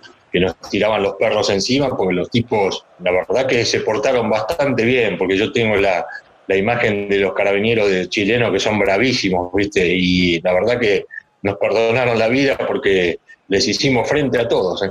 Mati, Ariel, tenemos un listado de preguntas, así que elijan la que quieran y le hacemos alguna de las preguntas a Quique y, los metemos a Martín y a Carlos con sus recuerdos. No sé, mira, acá Quique tenemos un ping-pong, unas preguntitas para descontracturar un poco y para conocerte un poquito más. Arrancamos suavecito, vamos con carne o pasta. Y las dos cosas, ¿viste? En su justa medida. En ese lamentablemente, claro, lamentablemente se cortó, pero era carne, carne, carne, asado, asado, dos, tres por semana. Ahora se cortó, ¿viste? Pero estamos, lo equilibramos un poco. Bien, bien. ¿Mate amargo o mate dulce? Amargo, amargo.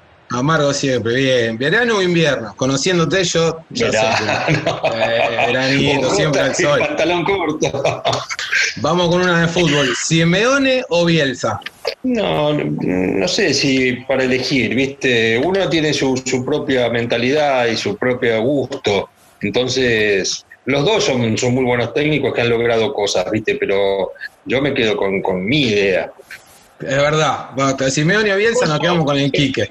Te interrumpo para hacer una pregunta, porque vos tenés, vos tenés un evento que yo, para mí fue inolvidable. 2 a 0 en cancha de River con Almagro, sí, dirigiendo Almagro. ¿Qué pasó con ese Rabina técnico? ¿Se cansó del sistema? ¿Qué, pasó? Sí, sí, el, sistema es complicado, ¿viste? Yo, yo el lidiar con los periodistas es, es muy difícil. Yo lo que más me cuesta eh, y hasta el día de hoy, ¿no? Porque me está llamando todo el mundo ahora para dar entrevista y no, no atiendo a nadie, no voy a ningún lado porque te transgiversan todo, ¿viste? Te, cambian las cosas, te sacan de contexto. Entonces prefiero que no, me creen ningún, ningún quilombo, ¿viste? Y prefiero no, no salir en ningún lado. Y eso me, sucedía de técnico también. Yo con los jugadores nunca tuve ningún problema porque siempre le fui de frente y eso el jugador lo valora mucho. Y he hecho muy buenas campañas en todos lados donde me ha tocado dirigir. Pero lamentablemente me, me hastié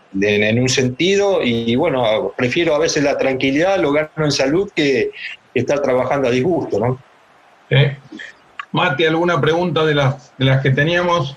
Sí, una que no teníamos, pero que la tengo yo, Ricky, como pregunta. dale, claro. ¿Los Beatles o los Stones? ¿Los Beatles o los Stones? No, los Beatles, los Beatles. Los Beatles, ok. Entonces John Lennon y Jagger, John Lennon. Ok, vamos. Sí, sí. ¿Ganar goleando o ganar en el último minuto, Quique? El último minuto. ¿Definir de local o de visitante? De local. ¿El gol de boca que más gritaste? Y esos dos, eh, del contra River y contra Newell's. ¿Seguís vos, Ali? Yo te pregunto otra cosa. Un partido de Boca que te, que te gustaría volver a jugar.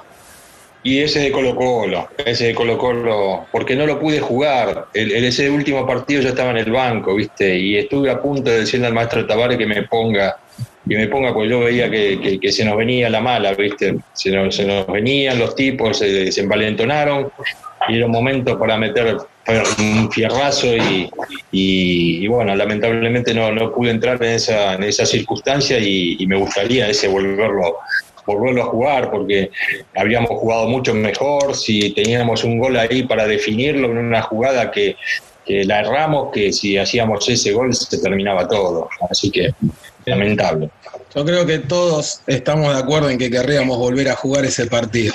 Tenemos eh, una pregunta de, Camilo, que no es de la generación que te vio jugar, pero el póster en casa está, así que sabe quién sos. Tiene 25 años.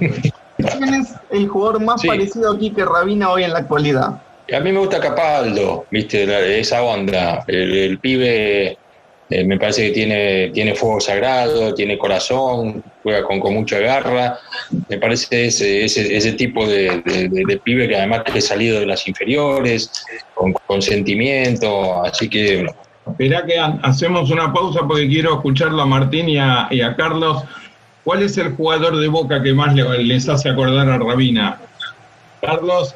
Capaldo, Capaldo, como decía Quique, pero es un poquito más desordenado, ¿no? Un poco más. Bueno, es un tipo muy ordenado, Quique, en la cancha, muy, muy este, de seguir bien la estructura. Hay que, hay que, hay eh, bueno, eh, pero lo veo mucho más, este, más desordenado a lo mejor que vos. Hay que ordenarlo porque él está más acostumbrado a jugar de volante y, más bien que tiene que seguir aprendiendo porque es joven y hay que limitarlo, y, pero tiene que seguir eh, aprendiendo y, desarrollándose porque tiene muchísimas cualidades, ¿no? Esa es la más importante, el sentir, ¿no? El sentir el fútbol eh, con, mucha energía, con, mucha solidaridad, y el pibe va, va, va para adelante como loco, ¿viste? Es increíble porque recién pensaba que Gatti inventó la jugada esta, la de Dios. Eh, hay pocos jugadores que pueden decir que inventaron una jugada y me parece que tanto Naitán Nández como, como Buffarini cuando se tiraban de cabeza, todos pensábamos en Rabina. Era, digamos, no era elogiar al jugador, sino uh, hizo la de Rabina. O sea que podemos decir que inventaste una jugada, una jugada dentro del Sin querer, ¿viste? sin querer, porque uno le salió, le salió ahí en el momento, fue algo inesperado, impensado. La Vina está con la barba, saca la pelota. 1 a 0. A ver cómo lo hace. Carga Unión. Aquí que también va Mario Alberto a buscar el cabezazo. Sí, pero bueno, era la forma de sentirlo, ¿viste? Y bueno, a Bufa tuve la suerte de.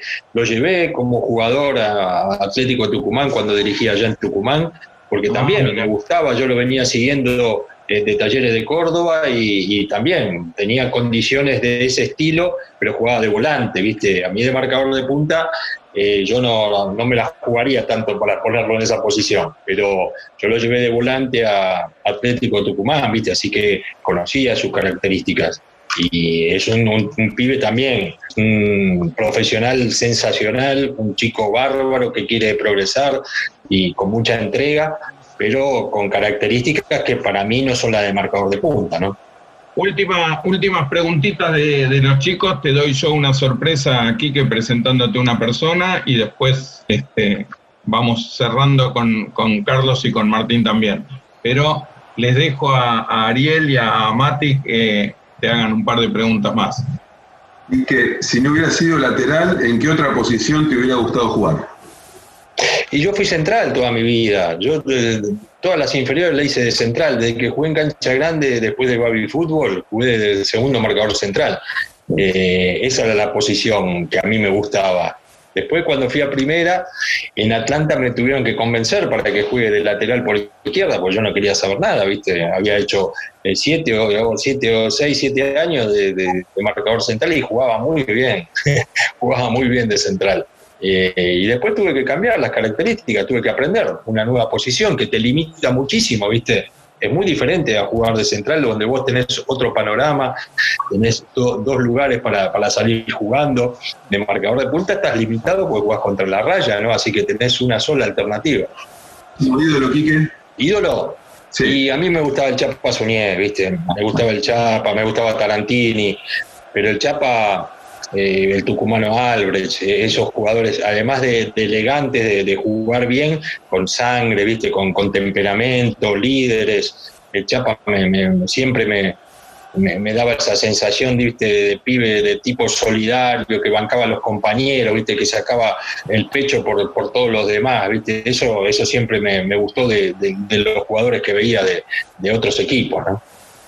Como necesito despedir a Carlos y a Martín que se están yendo a otro compromiso eh, y agradeciéndoles muchísimo por la participación, dos cosas, dos últimas preguntas. La primera es, quedamos entonces que contamos con la colaboración de ustedes para el torneo que va a organizar Boca en todas partes, con consulados y con peñas, para algún premio, una camiseta firmada, algún merchandising, algo contamos con... para comprometido el premio, dale, sin ningún problema.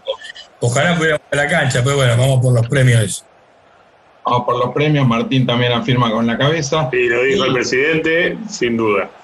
Y lo último es, ¿qué le quieren transmitir, sea a los hinchas del interior o del exterior, o, información que sirva o algo que quieran hacer como para poder seguir acercando gente? Acá se trata de sumar hincha de boca y ampliar la familia, así que les doy esos eh, a ustedes para que digan. simplemente, simplemente, Ricky, bueno, información, eh, está siempre comunicándose a través de las redes, informando simplemente que sepan y que lo que lo están sabiendo. Y, trabajamos a diario en eso. Hoy cuando decía Mati cómo se siente, cómo, cómo ve el departamento, la verdad que me, llenó de, de, orgullo saber que estamos representándolo, que junto con Martín en el exterior y en todo el interior estamos tratando de, como dije hoy, llegar a cada rinconcito, llevar un pedacito de boca a cada socio.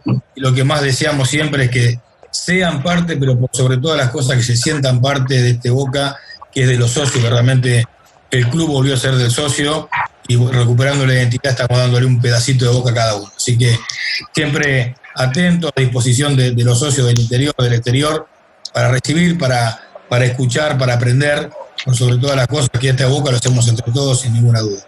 Este Boca no lo hace una persona, una gestión, lo hacemos todos y este es el camino. Creo que estamos convencidos que así tiene que ser. Así que gracias Rick, gracias Mati, Ari, un placer. Quique querido, un, placer verte, un placer y charlar un montón de cosas que tenemos que charlar con Quique. Así que saludos para todos, muchísimas gracias. Y bueno, a seguir creyendo que se puede hacer un Boca más grande con todos, absolutamente con todos. Carlos, por tu trabajo, se nota muchísimo y hace, le hace muy bien al club. Así que muchas gracias. Despedimos a Martín con lo que vos quieras contar sobre consulados, lo que te parezca. Bueno, eh, Carlos dijo todo y es, es, exactamente eso lo que estamos haciendo. Estamos este, abriendo la, abrimos la puerta a todos los socios, en particular lo que tiene que ver con el exterior. Este, estaba bastante limitado, entonces es bastante nuevo el, acercamiento que tuvimos con ellos y la respuesta fue tremenda. Así que eh, nada, seguir trabajando, seguir seguir acercando y como decía Matías, como dice Ariel, que se siga, seguir haciendo cosas para que se sientan parte de esto, dueños de esto eh, y cada vez más cerca.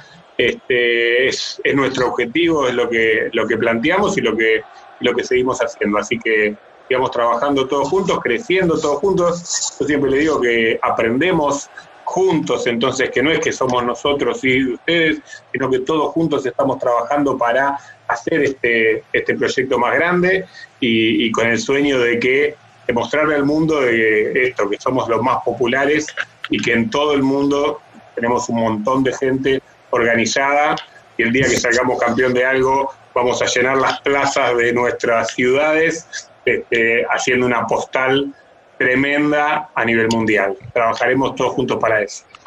Gracias Martín, siempre, siempre te prendes en todas las, las que te pedimos, así que también agradecimiento a los dos, los despedimos, sabemos que están con compromisos importantes. Un abrazo fuerte para los dos. Nos quedamos con Kike y Camilo también saluda. Gracias Martín, Carlos, saludos. Un abrazo grande. Seguimos Un abrazo grande. Quique, voy a hacer, voy a darte una pequeñita sorpresa y es la siguiente. Resulta que la, historia es así. Eh, nosotros en, este, en esta charla hemos hablado de, de Maradona, en algún momento salió el tema Riquelme, podríamos haber seguido dando cualquiera de los nombres que se te ocurran. Hay una sola persona que yo conozco la vida que aun cuando Riquelme haga tres goles de tiro libre, de jugada, etcétera, el tipo te mira, te abraza y dice, pero no es Rabina. ¿Quién será ese loco? ¿Quién será ese loco? Bueno, yo te puedo contar historias increíbles de momentos así de gloria en donde el tipo no sé cómo hace, pero conecta con Rabina. Y dice, el único, el único.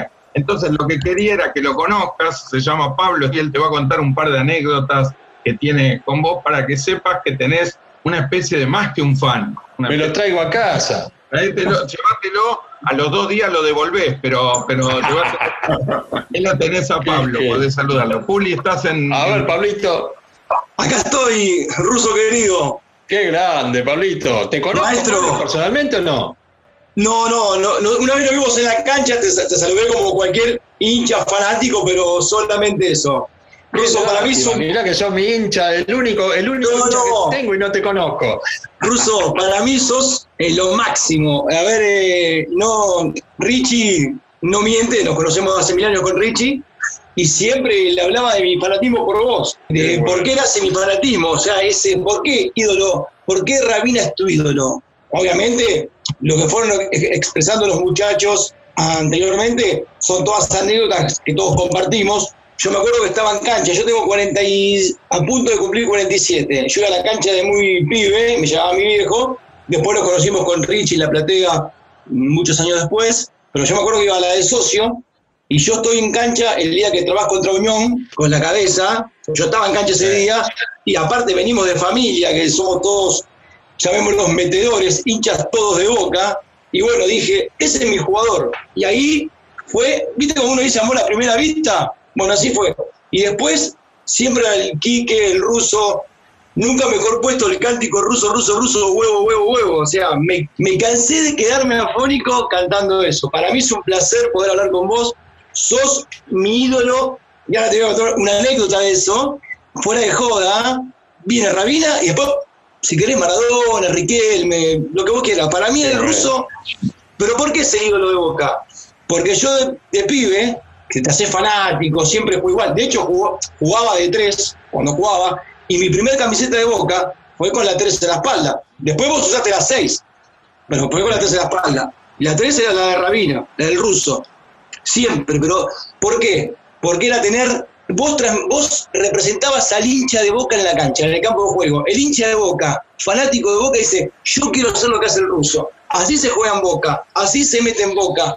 Eso es entregar el alma y la vida.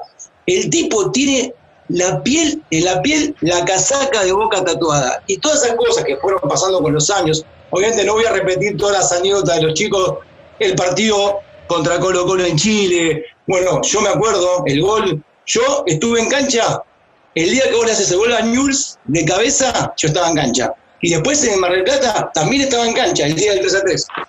Imagínate que para Tenías que venir a ver todos los partidos, capaz que hacía más goles. No, no, no, pero te digo la verdad, y siempre, y bueno, y una cosa, y lo que decía Rich también, en la forma en que lo gritaste, son todas cosas que a uno lo van marcando. Y Déjame que te diga una cosa para darle pie a, Puli que te lo cuente.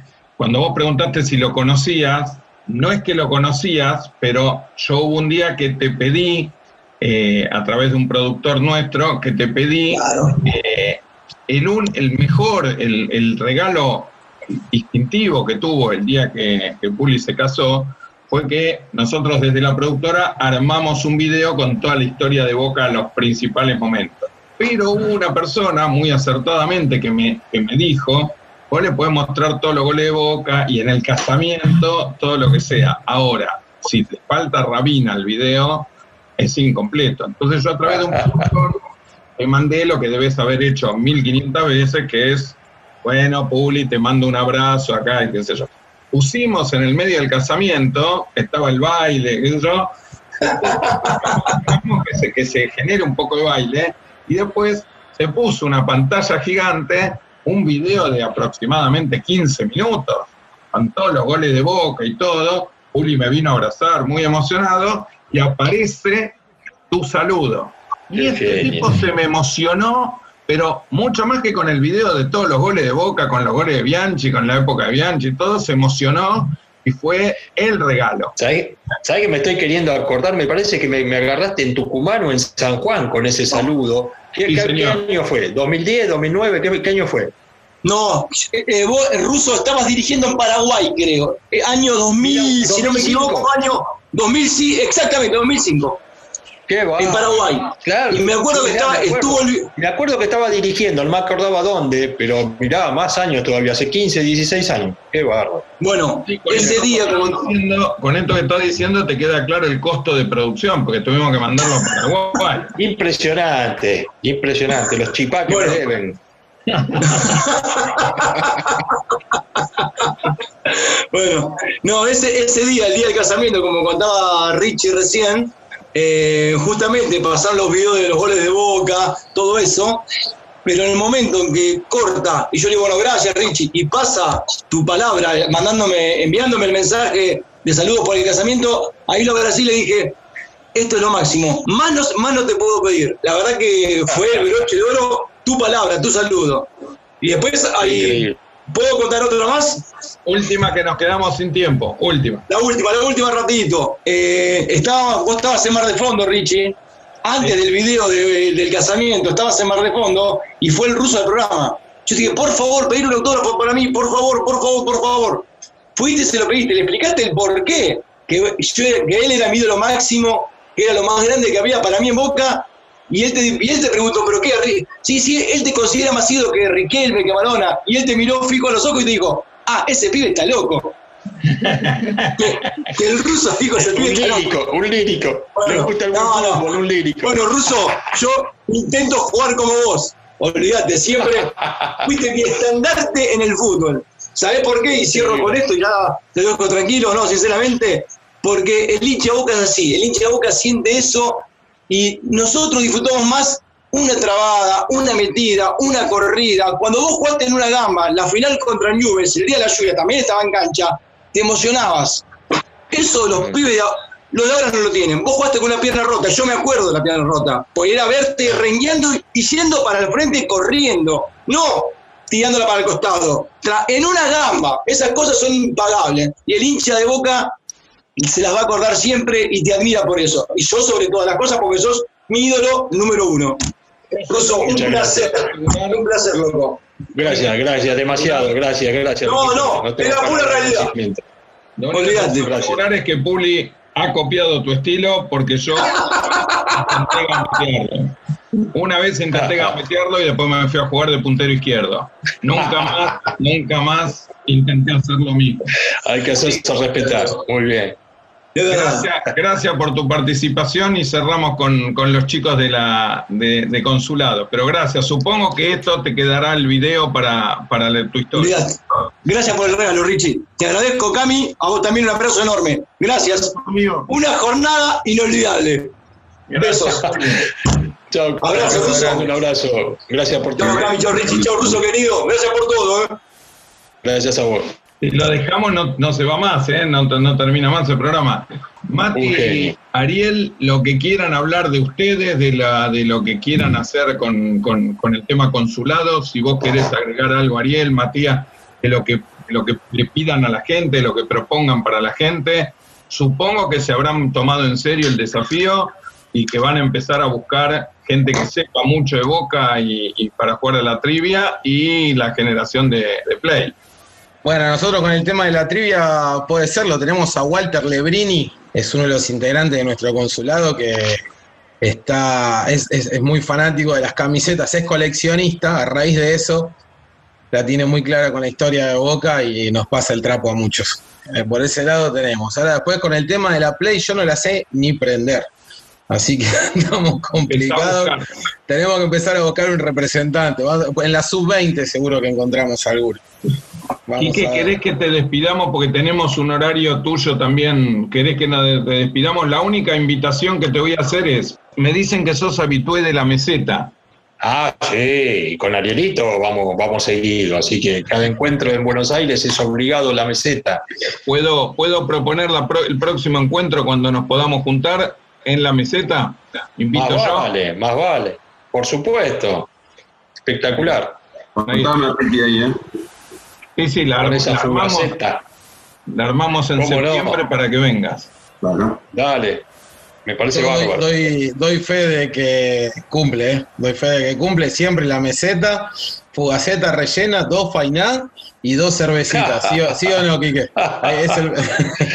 ¿Qué te parece? Inamovible. Gracias, gracias por tu participación y gracias, ya creo que te quedó claro que te queremos, los hinchas de Boca te queremos como un, como un diferente.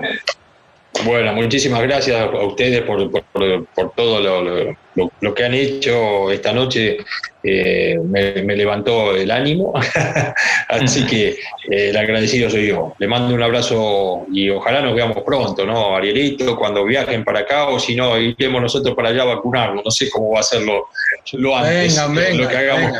Acá en Houston, acá, Quique, Houston sin turno, nada, vamos derecho, si venís para acá, te vuelves vacunado al día siguiente, así que... Dale. Les mando un abrazo, gracias por todo. Un abrazo, bueno, muchas gracias, Kike. ¿eh? Un abrazo. muchas gracias a vos. Nos vemos pronto. Nos vemos la próxima. Saludos. Chao, amigos. Chao. ¿Algún plan a, corto plazo? Mati, yo sé que tenés una, idea de una nota con alguien, me parece. Eh, así que si querés anunciarla, la anunciás. Si querés, la dejamos como sorpresa. La dejamos como sorpresa por ahora hasta confirmarla, pero estamos ahí gestionándola. Así que en los próximos días ya tendremos confirmación. Y como cierre, eh, Ricky, de mi parte me gustaría decir, bueno, primero que el programa fue tremendo, el podcast, el podcast, perdón, que hablamos del 81, hablamos del Diego, eh, recordamos un montón de anécdotas, tuvimos a Quique, Carlos Colombo, a Martín Montero, bueno, fue la verdad que es el motivo por el cual hacemos este podcast y ojalá que la gente que nos haya escuchado nos siga escuchando y le haya pasado bien. Ari. Sí, por mi parte, bueno, nosotros estamos organizando un viajecito a Orlando con Orlando, bueno, está, vos sabés, a tres horas y pico, cuatro de Miami, para juntarnos con un grupo de bosteros de allá y hacer una exposición de, las camisetas que tiene Walter en su colección, charlar de boca y poder acercar a todos los que se quieren hacer socios. Eh, eso es lo próximo que tenemos ahora en carpeta. Eh, y, adhiero a lo que dice Mati, el tema de, los socios y sentirse cerca es una cosa que a nosotros nos reconforta un montón, es, sentirse cerca de, casa también y, bueno, seguir con todo este proyecto. Eh, el programa estuvo buenísimo, gracias, gracias por la invitación, eh, gracias por, por tratarnos tan bien y tenernos en cuenta. y bueno, nada, contento, contento de haber participado. Se despide Cami y yo les digo unas palabritas que quería. Bueno, yo por mi parte agradecerle a ustedes chicos, a toda la gente que, está escuchando. Eh, no nos olvidemos que Boca es una familia, una gran familia. Así que si a toda la persona que le haya gustado un poquito el podcast, lo puede compartir, mandárselo a gente conocida y demás. Eh, esto la verdad que es el recién es el comienzo y tenemos mil historias por contar y mil ideas para, expandir un poco en, todo este mundo hermoso que, que tenemos con Boca. Así que gracias por mi parte también. Lo que quiero agregar para terminar es que lo tomen, Ariel, Matías y todos los que lo escuchen, eh, tómenlo como un homenaje de la gente que nos sentimos privilegiados, vivimos en Buenos Aires, que vamos a la cancha cuando deja la pandemia todos los domingos y que como les decía al principio, en algún momento hasta desconocemos el valor y el privilegio que tenemos de poder ir a la cancha de Boca todos los domingos sin tener que viajar eh, todos los viernes y volver el lunes o sin tener que estar ahí desarraigado y con que se te trabe el momento que patea Tevez el penal. Y esto pasa en el interior y pasa en el exterior. Así que tómenlo como un homenaje, tómenlo como un homenaje de la gente que vivimos en Buenos Aires y que valoramos y que por supuesto creemos que ustedes son tan hincha de boca y en una de esas tal vez más por el nivel de esfuerzo que requiere. Para nosotros ser hincha de boca requiere poco esfuerzo, siempre se sufre, en eso estamos todos iguales, pero el esfuerzo no es tan grande. Así que tómenlo como un homenaje a ustedes y tómenlo como un homenaje a todos los que escuchen este podcast. Muchas gracias, Ricky, muchas gracias. Gracias, Ricky, y gracias, Cami. Nos vemos la semana que viene, o nos hablamos la semana que viene, o la otra, para hacer otra edición de podcast. Sigamos pensando en invitados y sigamos pensando en consulados para invitar también, así vamos a conocer distintas historias y distintas personalidades, pero con una unión única que es ser hincha de boca. Le mando un abrazo grande. Vamos, Boquita. Aguante Boca y su gente. Boca en todas partes, Ricky. Estamos de vuelta, nunca nos fuimos. Don't stop. Don't stop. El tema de cortina, por favor, que eso no es negociable. No es negociable. Bueno, Ari. Chao, Cami. Chao, Ricky. abrazo, Cami. Ah, un abrazo. Gracias a todos. Abrazo.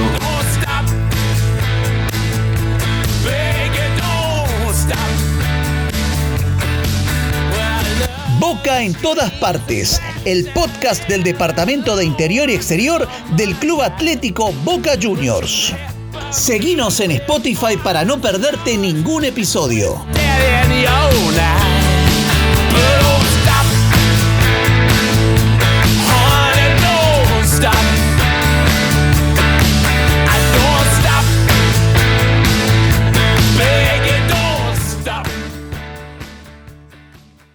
En este podcast se escucharon los relatos de Víctor Hugo Morales, Mauro Viale, Walter Nelson, Pancho Caldiero y Marcelo Araujo.